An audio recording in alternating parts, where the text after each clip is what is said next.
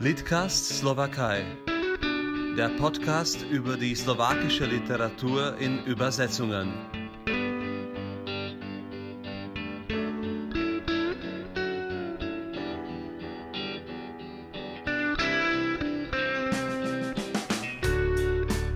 Michael Horecki hier beim neuen Litcast. Äh, Ich begrüße alle ganz herzlich und äh, mit mir verbunden, diesmal am Telefon, ist Hans-Christian Trepte aus Leipzig. Äh, Hallo, guten Tag.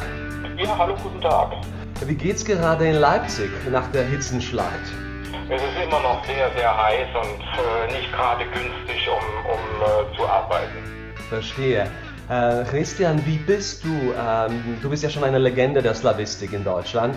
Wie bist du überhaupt zu slawischen Sprachen gekommen? Ja, das war eigentlich ein Zufall, weil ich habe ja Anglistik studiert und wollte unbedingt Anglistik studieren und das gab es äh, in jener Zeit nur äh, zusammen mit Russisch. Es, es war immer, äh, im Nachhinein habe ich das dann als positiv gesehen, eine Westsprache und eine Ostsprache und Englisch war mit, mit Russisch verbunden. Und du bist in der DDR aufgewachsen. Da, gab es da auch schon so eine direkte Verbindung zu, zu Osten oder war das eher so pflichtmäßig? Generell war es ja so, dass es ja unsere Bruderländer waren, in Anführungsstrichen, nicht? Also äh, es gab ja damals den Sitz, das sind Bruderländer. Äh, warum? Weil man die Brüder sich nicht aussuchen kann und die Freunde, Freundesländer, die sucht man sich dann aus, nicht? Also das war, waren Bruderländer.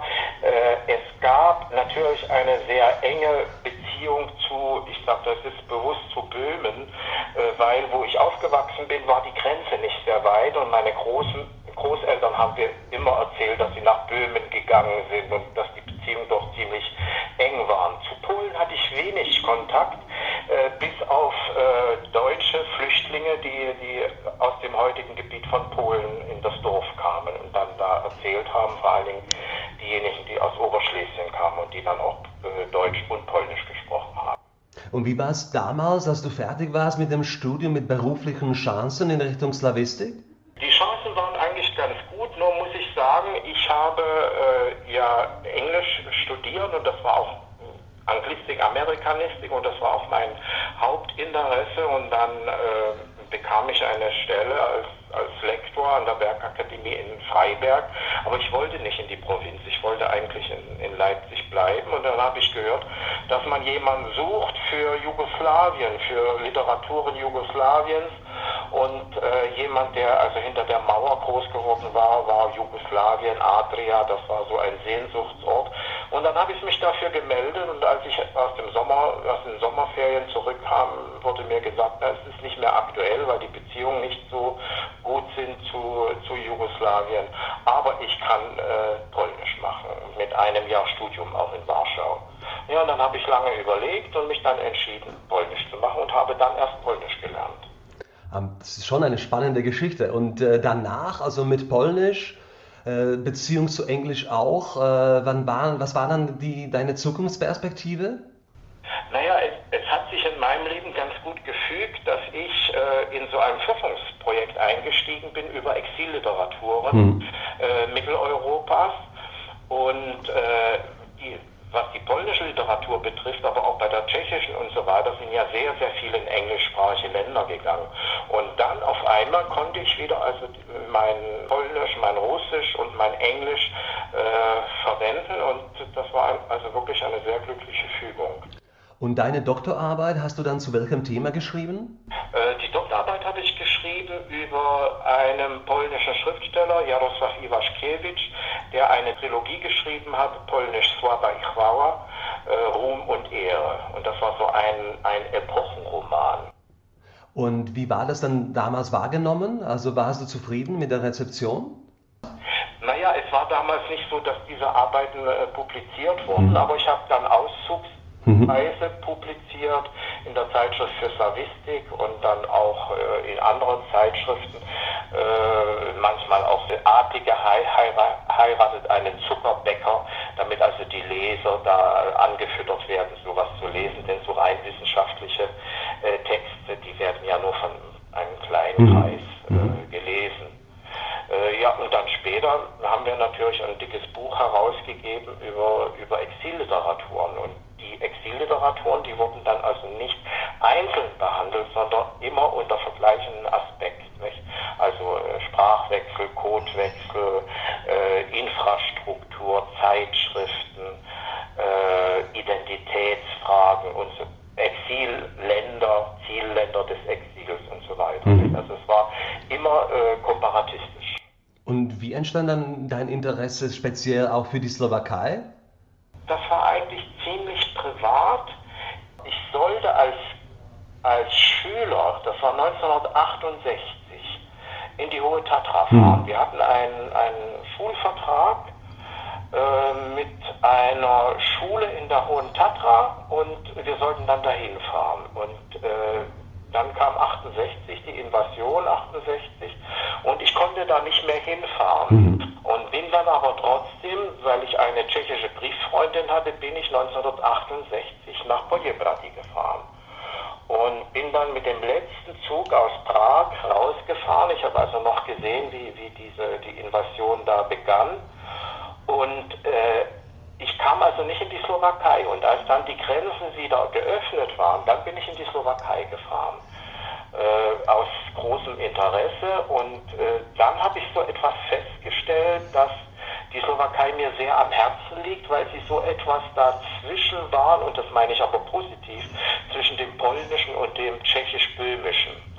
Und äh, dann war ich nach Sasse. Ich habe also einen so einen slowakischen Kurs an der Comenius-Universität gemacht, einen Sommerkurs in mhm. Slowakisch, äh, also die Grundlagen äh, gelernt. Und äh, ja, und dann war das dann so neben Slowenien zu, zu einem meiner, meiner Lieblingsländer, mhm. slawische Lieblingsländer. Kannst du dich noch erinnern? Mit Emotionen zu tun. Ah, okay. Und kannst du dich noch erinnern, damals bei Studia Academica Slovaca, wen hast du da kennengelernt, getroffen? Äh, da waren immer auch Schriftsteller, Autorinnen dabei, Rektorinnen unterschiedlicher Verlage. Wie war das überhaupt damals? Was war das für eine Versammlung? Äh, ich, ich weiß nicht genau mehr, wie der, der Schriftsteller hieß. Es kann sein, er hieß Sambo. Ja, kann sein, auf jeden Fall ein Dichter, genau. Ja, ja, ein Dichter. Und ich kann mich noch erinnern an, an unsere Lektorin, das war Frau Vajitskova. Und äh, wir haben Ausflüge gemacht, hm. wir haben gesungen, wir haben slowakische Lieder gesungen und also ich habe den in sehr guter Erinnerung. Wir waren auch beim, beim slowakischen Schriftstellerverband, aber ich wusste von der slowakischen Literatur herzlich wenig. Mhm. Was für ein Jahr war das? Kannst du das noch, weißt du das noch? Das war, ich glaube, 92 oder 93. Mhm. Verstehe, also relativ kurz nach. Entschuldigung, es war früher. Es war in dem Jahr, als die Währungsunion war, denn wir hatten das erste Mal hatten wir schon D-Mark. Wir mhm. waren aber noch, die war noch nicht wiedervereinigt. Mhm. Ist das genau? Ja. Na, 1990 müsste das sein, wahrscheinlich. Ja, ja, genau. Gleich nach der Wende, ah ja. Mhm. Ich weiß noch, dass wenn so die, die, die Schilder da standen, äh, da stand dann nicht mehr DDR, sondern es stand schon Deutschland, mhm. obwohl wir ja noch aus der DDR kamen. Aber äh, die Slowaken haben dann schon Deutschland geschrieben. Und was war das für dein Gefühl für dich? Äh, sich nicht mehr als DDR-Bürger, sondern als ein Deutscher im Ausland vorzustellen? Äh, es war ein gutes Gefühl. war ein absolut gutes Gefühl, weil ich nie stolz auf die, die DDR gewesen bin und äh, immer versucht habe, ich hatte einen ausgeprägten Mauerkomplex mhm. und ich wollte also dieses Land verla verlassen. Es war mir zu eng und zu kleinbürgerlich und so weiter und deswegen habe ich eben immer versucht, äh, in Anführungsstrichen zu flüchten, ob das in die Tschechoslowakei war oder nach Polen oder auch in die Sowjetunion, nach Bulgarien, nach Rumänien, eben dorthin, wo man hinfahren durfte. Hm. Du hast jetzt inzwischen jahrzehntelange Erfahrung ähm, an der Uni Leipzig, äh, an der Slavistik. Wie ist es heute, wenn du das vergleichst, die Zeit deines Studiums und heute? Äh, Gibt es weniger Interesse an den slawischen Sprachen oder was gibt es da für grundsätzliche Unterschiede zu deiner Studienzeit? Ja, ich, ich, ich weiß nicht, man ist ja immer versucht, dann äh, in gewissem Alter Dinge zu idealisieren, mhm. das ist eine gewisse Nostalgie. Äh, wir hatten also sehr viele Studenten, die, die sehr, sehr an, an Polen oder der Tschechoslowakei interessiert waren, auch einen emotionalen Bezug hatten. Äh, und im Unterschied zu vielen westdeutschen Universitäten oder auch in Österreich war die Mehrzahl unserer Studierenden deutscher Herkunft. Also sie hatten eine ganz andere Motivation, als wenn jetzt jemand aus, aus einer gemischten äh, deutsch-polnisch-deutsch-tschechischen Familie äh, gekommen ist.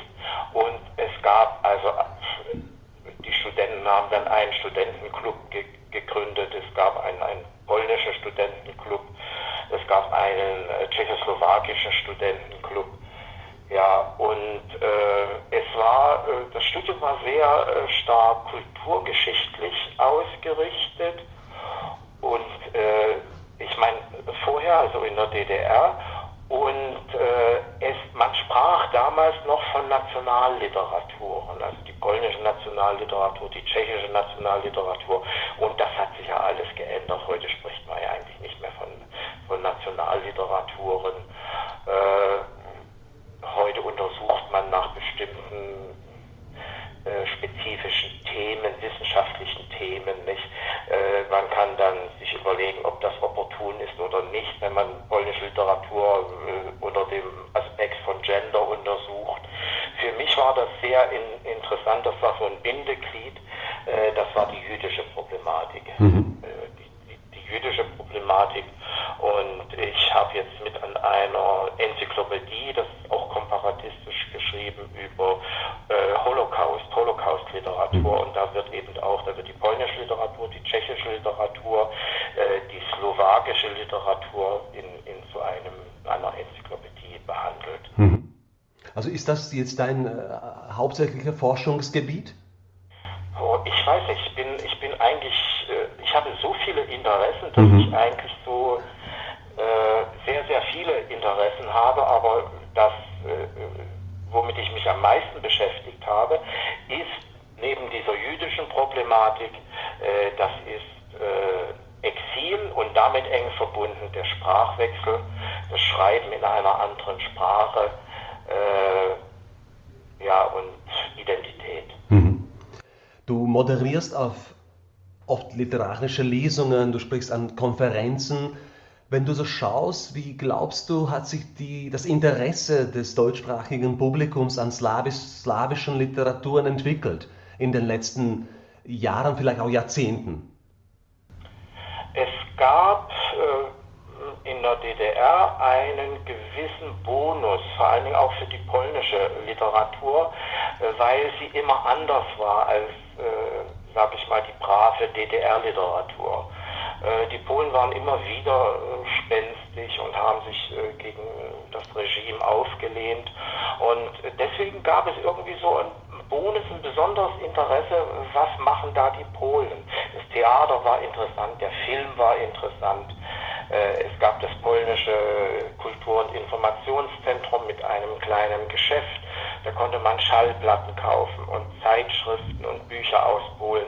Da war das, das Interesse groß und dann als der kleine Grenzverkehr äh, eingeführt wurde, dann ist man nach Polen gereist. Also es gab ein, ein großes Interesse und dann äh, später äh, wurde Polen zu einem Anführungsstrichen normalen Land und dann kommt noch eins hinzu nach der Wiedervereinigung und zuvor dem Fall dann der Mauer waren die Leute natürlich in erster Linie interessiert am Westen. Sie sind mhm. dorthin gereist, wo, wo sie vorher nie hinreisen konnten. Und äh, da war erstmal das Interesse an, an Polen und an, an geringer.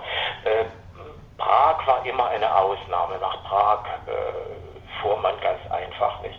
Äh, wenn man, äh, du weißt ja auch, wenn man in Dresden in den Zug steigt, man fährt nicht lange und, und man ist in Prag. Äh, und ich muss noch an, an etwas denken, was ein, ein sächsischer Ministerpräsident gesagt hat, und er wurde da sehr äh, dafür kritisiert. Er hat gesagt, Prag und Wien liegen den Sachsen mehr am Herzen als Berlin. Mhm. Das hat natürlich historische Gründe auch. Mhm. Das war der wieder, wieder äh, der Gegensatz zwischen Sachsen und Preußen und so weiter. Bratislava ist ja schon um die Ecke bei Wien. Du warst ja letztes Jahr äh, wieder einmal da zu Besuch. Wir haben uns auch getroffen.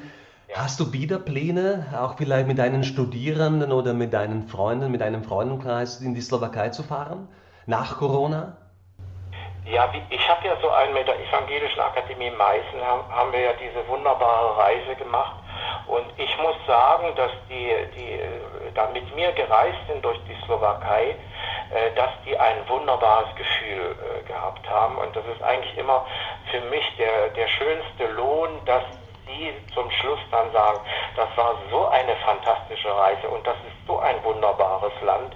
Ich habe das nur einmal noch erlebt, da sind wir durch Ostpolen gefahren, äh, was Deutschland überhaupt nicht bekannt ist, an der, an der Grenze von Litauen, mhm. Weißrussland, Ukraine entlang, nicht? Wunderbar, aber äh, die Slowakei, ja, das war, war für, für die ganze Reisegruppe etwas Besonderes. Ja, und ich, äh, man kann ja nun sagen, Bratislava ist ein, ein Vorort von Wien oder Wien ist ein Vorort von Bratislava. Ja, es, es hängt zusammen und wenn es klappt, wird im Herbst eine Konferenz stattfinden in Wien und dann werde ich natürlich auch rüberfahren nach, nach Bratislava. Wir werden uns sehr freuen. Und ganz spezifisch noch zu Ende, wenn du denkst an slowakische Sprache und an der Uni Leipzig, wie sind dann die Perspektiven für die jungen Studierenden, auch dann zum Beispiel später beruflich in diese Richtung zu arbeiten?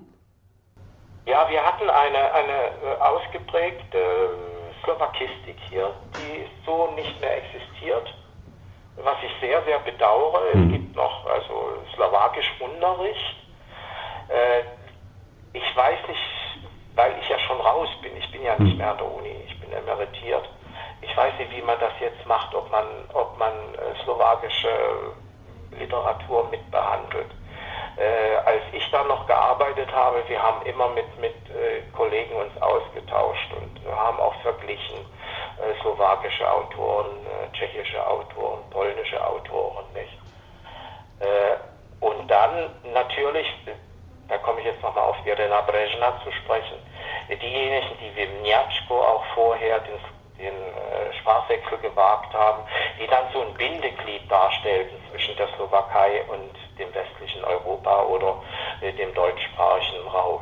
Hm. Ich freue mich, dass du zu Ende doch Ladislav Mniatschko erwähnt hast, weil ich bedauere das sehr, dass damals wirklich berühmteste slowakische Autor in Westeuropa, der glaube ich leider fast vergessen ist im deutschsprachigen Raum, dass er immer noch langsam hoffentlich wieder mal entdeckt wird. Das würde ich mir sehr wünschen. Ähm.